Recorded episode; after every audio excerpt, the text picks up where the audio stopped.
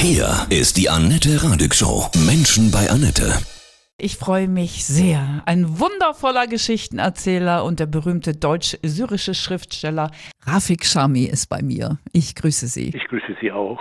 Ihr aktueller Essayband heißt Gegen die Gleichgültigkeit. Gleichgültige Menschen sind die allerschlimmsten, oder? Ja, und das Aller, Allerschlimmste, die ziehen sich aus der Affäre später raus, äh, als hätten sie damit nichts zu tun. Und wir wissen durch die Geschichte, dass Verbrecher wie Putin, wie äh, Stalin, wie Assad nie, nie im Leben diese Herrschaft hätten und diese Angriffe machen könnten, wenn die Menschen nicht gleichgültig ihnen gegenüber standen.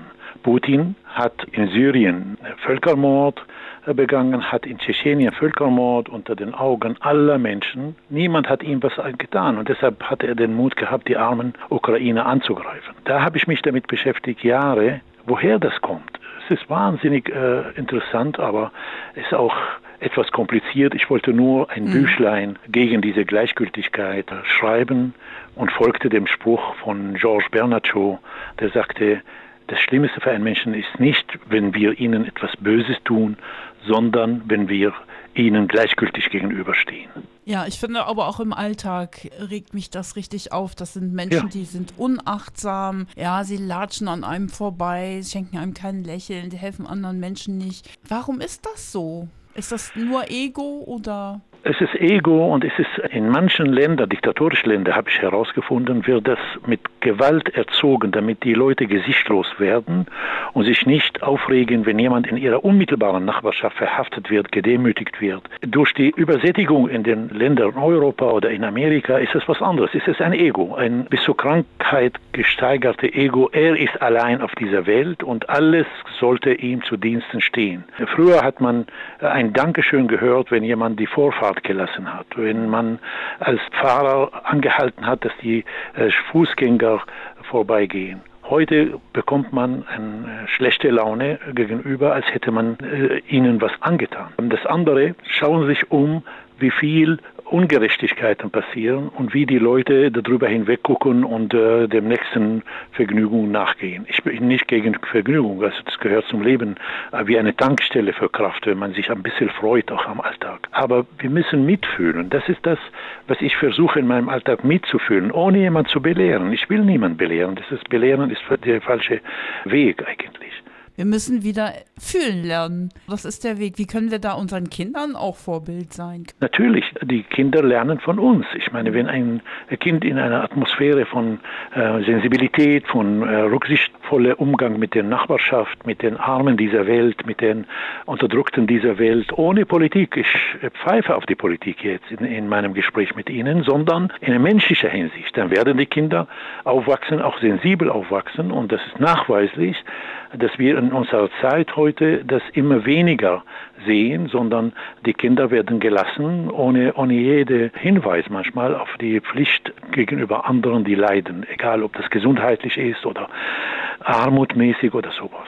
Sind da nicht auch Schulen dran schuld, die einfach auch Sind sie auch. Wissen natürlich, durchprügeln, natürlich, in Anführungsstrichen? Natürlich, hm. natürlich, auch die Medien, wenn Sie ja. mich fragen, ohne jetzt jemanden äh, ja. beleidigen zu wollen, wenn ein Comedien aus lauter äh, Langweile, Witze über Frauen oder Witze über äh, unter der Gürtellinie wirklich über Frauen oder unter der Gürtellinie gegen Geflüchtete oder gegen andere Religionen und der ganze Saal bricht auseinander vor Lachen. Da gehört eine Kritik, eine herbe Kritik an die Führung dieser Medienanstalt, ob das öffentlich-rechtlich oder privat, äh, interessiert mich wirklich nicht. Aber wie kommt es, dass solche Comedien zur besten Zeit ihre scheußliche Sendungen senden, während kritische Sendungen oder äh, engagierte Sendungen so eine Gift draufnehmen, sind immer nach zwölf, ne? wo 90 Prozent der Bevölkerung schläft. Das ist, das ist nicht die, die Art, wie man eine Bevölkerung begleitet zur Sensibilität als Medium, nicht wahr? Das ist das, was ich sehe. Haben die Menschen auch Angst zu fühlen, weil sie vielleicht mit sich selbst konfrontiert werden und das vielleicht gar nicht bewältigen und aushalten können?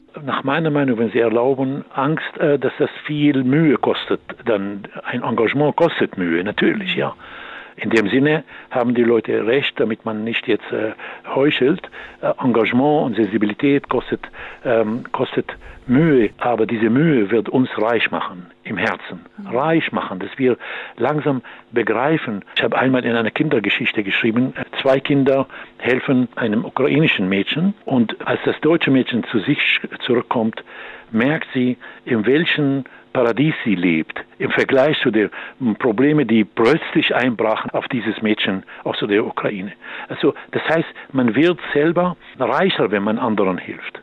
Aber das ist wirklich äh, schwer zu vermitteln, so direkt als Predigt, sondern man muss im Alltag immer in seiner Umgebung, ich, ich denke nicht an große Politik, in meiner Umgebung mhm. versuche ich, etwas zu verändern Richtung Sensibilität, mehr nicht. Da können wundervolle Geschichten ja auch sehr helfen, auch gerade für Kinder. Ne?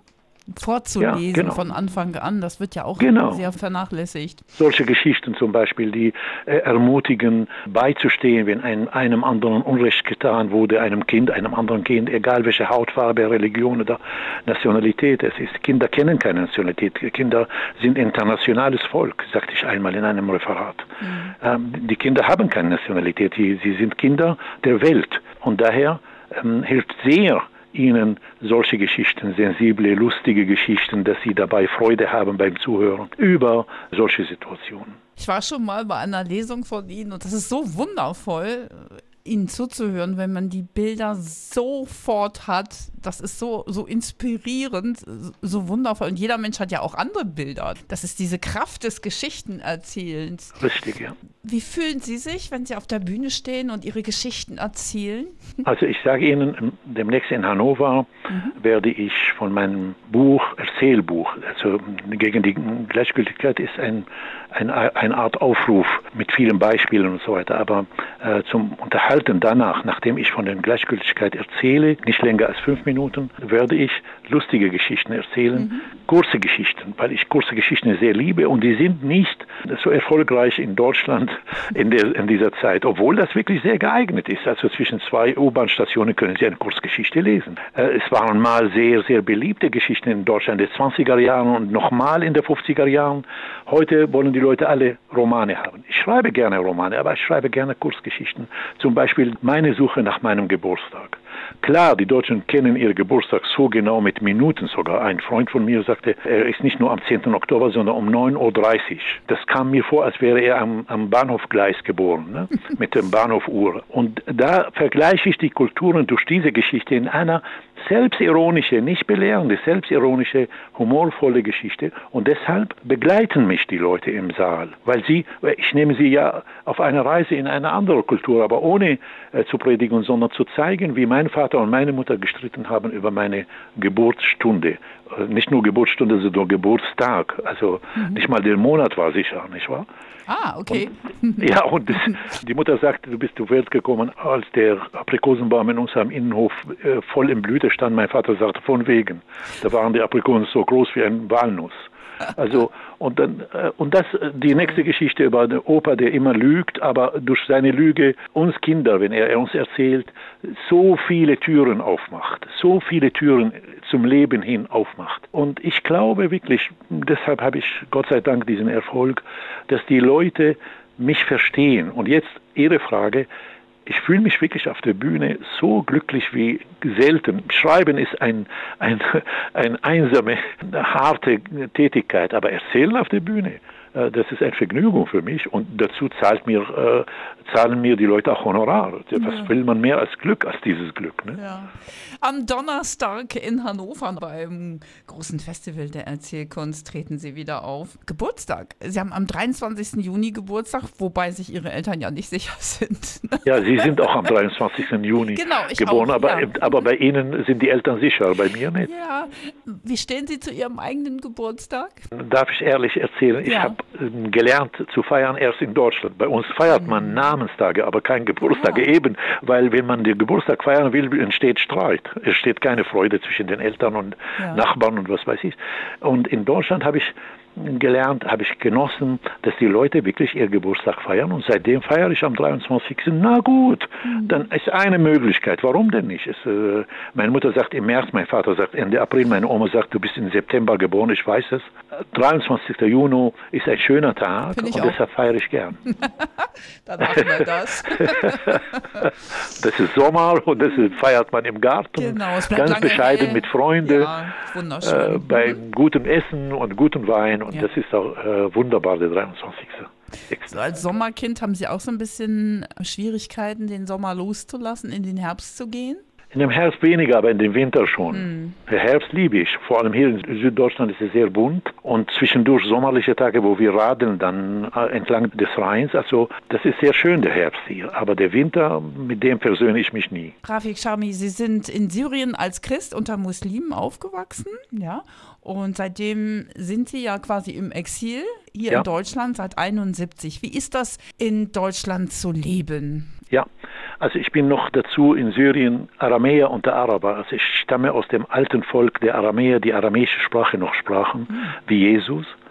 Jesus sprach nicht Hebräisch, sondern Aramäisch. Und dann, wie Sie sagten, äh, Christ unter Muslimen. Und in Deutschland bin ich in der Minderheit der Ausländer gekommen. Ich bin geübt. Es gibt einen Satz von mir, äh, historische Minderheiten üben das sehr schnell von Kind auf. Das heißt zum Beispiel die Neigung zum Erzählen, dass man immer seine Situation der Mehrheit erklären muss.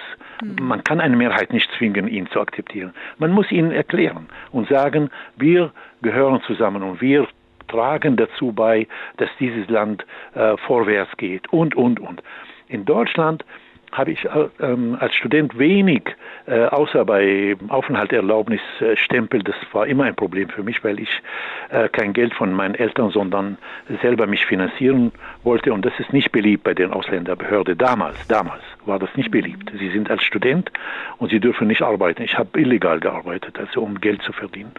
Ähm, in, unter den Studenten fühlt man das nicht. Ich meine, man, man ist in einem Studentenheim mit 40 Nationen, fast, fast wie eine kleine UNO gewesen, ja. nicht wahr? Aber auf der Straße war das sehr, sehr neu für mich, dass die Leute zurückhalten, dass die Leute nicht viel lachen, dass die Leute niemanden einladen so schnell nach Hause mit zu einem Café wie äh, bei uns zu Hause. Also mhm. ich musste das lernen und genoss ich zum ersten Mal die Freiheit und Demokratie. Das muss ich ganz laut sagen, dass ich zum ersten Mal gesprochen habe, ohne mich umzudrehen, um zu sehen, ob jemand mir zuhört und mich anzeigt. Das ist ein, ein Novum für mich. Ich bin ja geboren und aufgewachsen unter der Diktatur. Ja? ja? Und äh, das äh, wissen viele äh, Fremde, die unter Diktaturen gelebt haben, wie schwer das ist, zu begreifen, dass die Freiheit eigentlich für alle Menschen ist und dass man reden kann, ohne jemanden zu beleidigen, aber ohne auch Angst zu haben, dass man seine Meinung sagt. Das hat mir sehr gut getan. Nach einer Weile habe ich mich nicht mehr umgedreht und ähm, die Deutschen haben mir gefallen, dass sie sehr zuverlässig sind. Das mhm. ist ja für mich sehr, sehr positiv. Ich bin ja in Syrien sehr zuverlässig war, aber ich war einsam eigentlich. Mhm. Weil im Hintergrund habe ich dort äh, aktiv gegen die Diktatur gearbeitet und im Untergrund müssen sie präzise die Uhrzeit halten. Das geht nicht, dass sie eine Stunde später kommen zum Treffen. Hier habe ich gesehen, es ist wunderbar. Man kommt zu der Haltestelle und da kommt der Bus oder der Zug. Heute kann man das nicht mehr sagen, aber das ist eine andere Geschichte. Mhm. So wie mein Vater die Deutsche Post gelobt hat, Gott sei Dank hat er die heutige Post nicht mehr erlebt, nicht wahr? Ja. Das waren meine Eindrücke und vor allem die neue Sprache äh, zu lernen. Ich habe ja Französisch, Englisch und Arabisch und Aramäisch in Syrien. Deutsch ist eine vollkommen neue Sprache für mich gewesen, aber der Zugang äh, zu ihr war nicht so schwer. In der fünften Phase einer Sprache äh, sind die Zugänge leichter, wenn die Französisch und Englisch gelernt haben. Ganz wunderbar. Die deutsche Sprache ist so präzise, so knapp immer. Das habe ich genossen, muss ich sagen. Die deutsche Küche hat mir nicht gefallen, aber das ist eine andere Geschichte. Also könnte man sagen, als Essenz die Freiheit ist Ihnen das wichtigste Thema überhaupt? Ja, sehr. Mhm. Und die Demokratie auch. Sie mhm. können mit jedem großen Politiker reden, ohne dass sie Angst haben. Es ist ihr Recht, weil sie ihn wählen, ist ihr Recht, mit ihm zu, zu reden. Es ist nicht eine Gnade von ihm. Es ist nicht eine Gnade, dass man äh, als Mensch zur Wahl geht. Das ist sein Recht. Mhm. Sie haben ein Recht auf einen Pass hier bei Ihnen oder hier in Deutschland. In Syrien haben sie kein Recht auf Pass, müssen sie beantragen und unter der Gnade des Geheimdienstes können sie einen bekommen oder einen nicht bekommen. Das ist so. Die Demokratie ist wunderbare Leistung also. einer Gesellschaft. Ihr allergrößter Wunsch zurzeit, Rafik Shami? Mein allergrößter Wunsch ist, dass wir die Corona loswerden, Putin loswerden und dass dieser Krieg irgendwann mal zum Stoppen kommt und dass die Russen sich zurückziehen und dass man verhandelt miteinander und aufhört mit dem Krieg, weil der Krieg noch nie in der Geschichte der Menschheit, und das wundert mich, der Krieg hat in der Geschichte der Menschheit noch nie ein Problem gelöst, sondern neue Probleme gebracht. Egal welche Verhandlung, ich sagte einmal über den Konflikt zwischen Palästinenser und Israeli, egal welche schwere Bedingung für einen Frieden ist, ist es immer noch ein Frieden günstiger als ein Krieg. Ich weiß, ich äh, werde diesen Wunsch nicht erfüllt bekommen, aber ich äh, gebe die Hoffnung nicht auf. Ohne Hoffnung kann ich nicht erzählen. Ohne Hoffnung ist das Leben sehr bitter. Sie haben ein super schönes Zitat, was mich wirklich auch sehr berührt, im ehrlichen Lügner geschrieben. Der Tod begleitet das Leben wie der Schatten das Licht. So einfach ist es am Ende, oder? Das ist Leben. ja, ja. Hm. Das ist so. Rafik Shami, ich bedanke mich von Herzen und weiterhin ja, so viel Leidenschaft für die Freiheit. Ja. ich danke Ihnen auch für diese sehr, sehr äh, intensive Interview und ich äh, bin nicht äh, erstaunt, dass Sie Erfolg haben. Dankeschön. Bitte.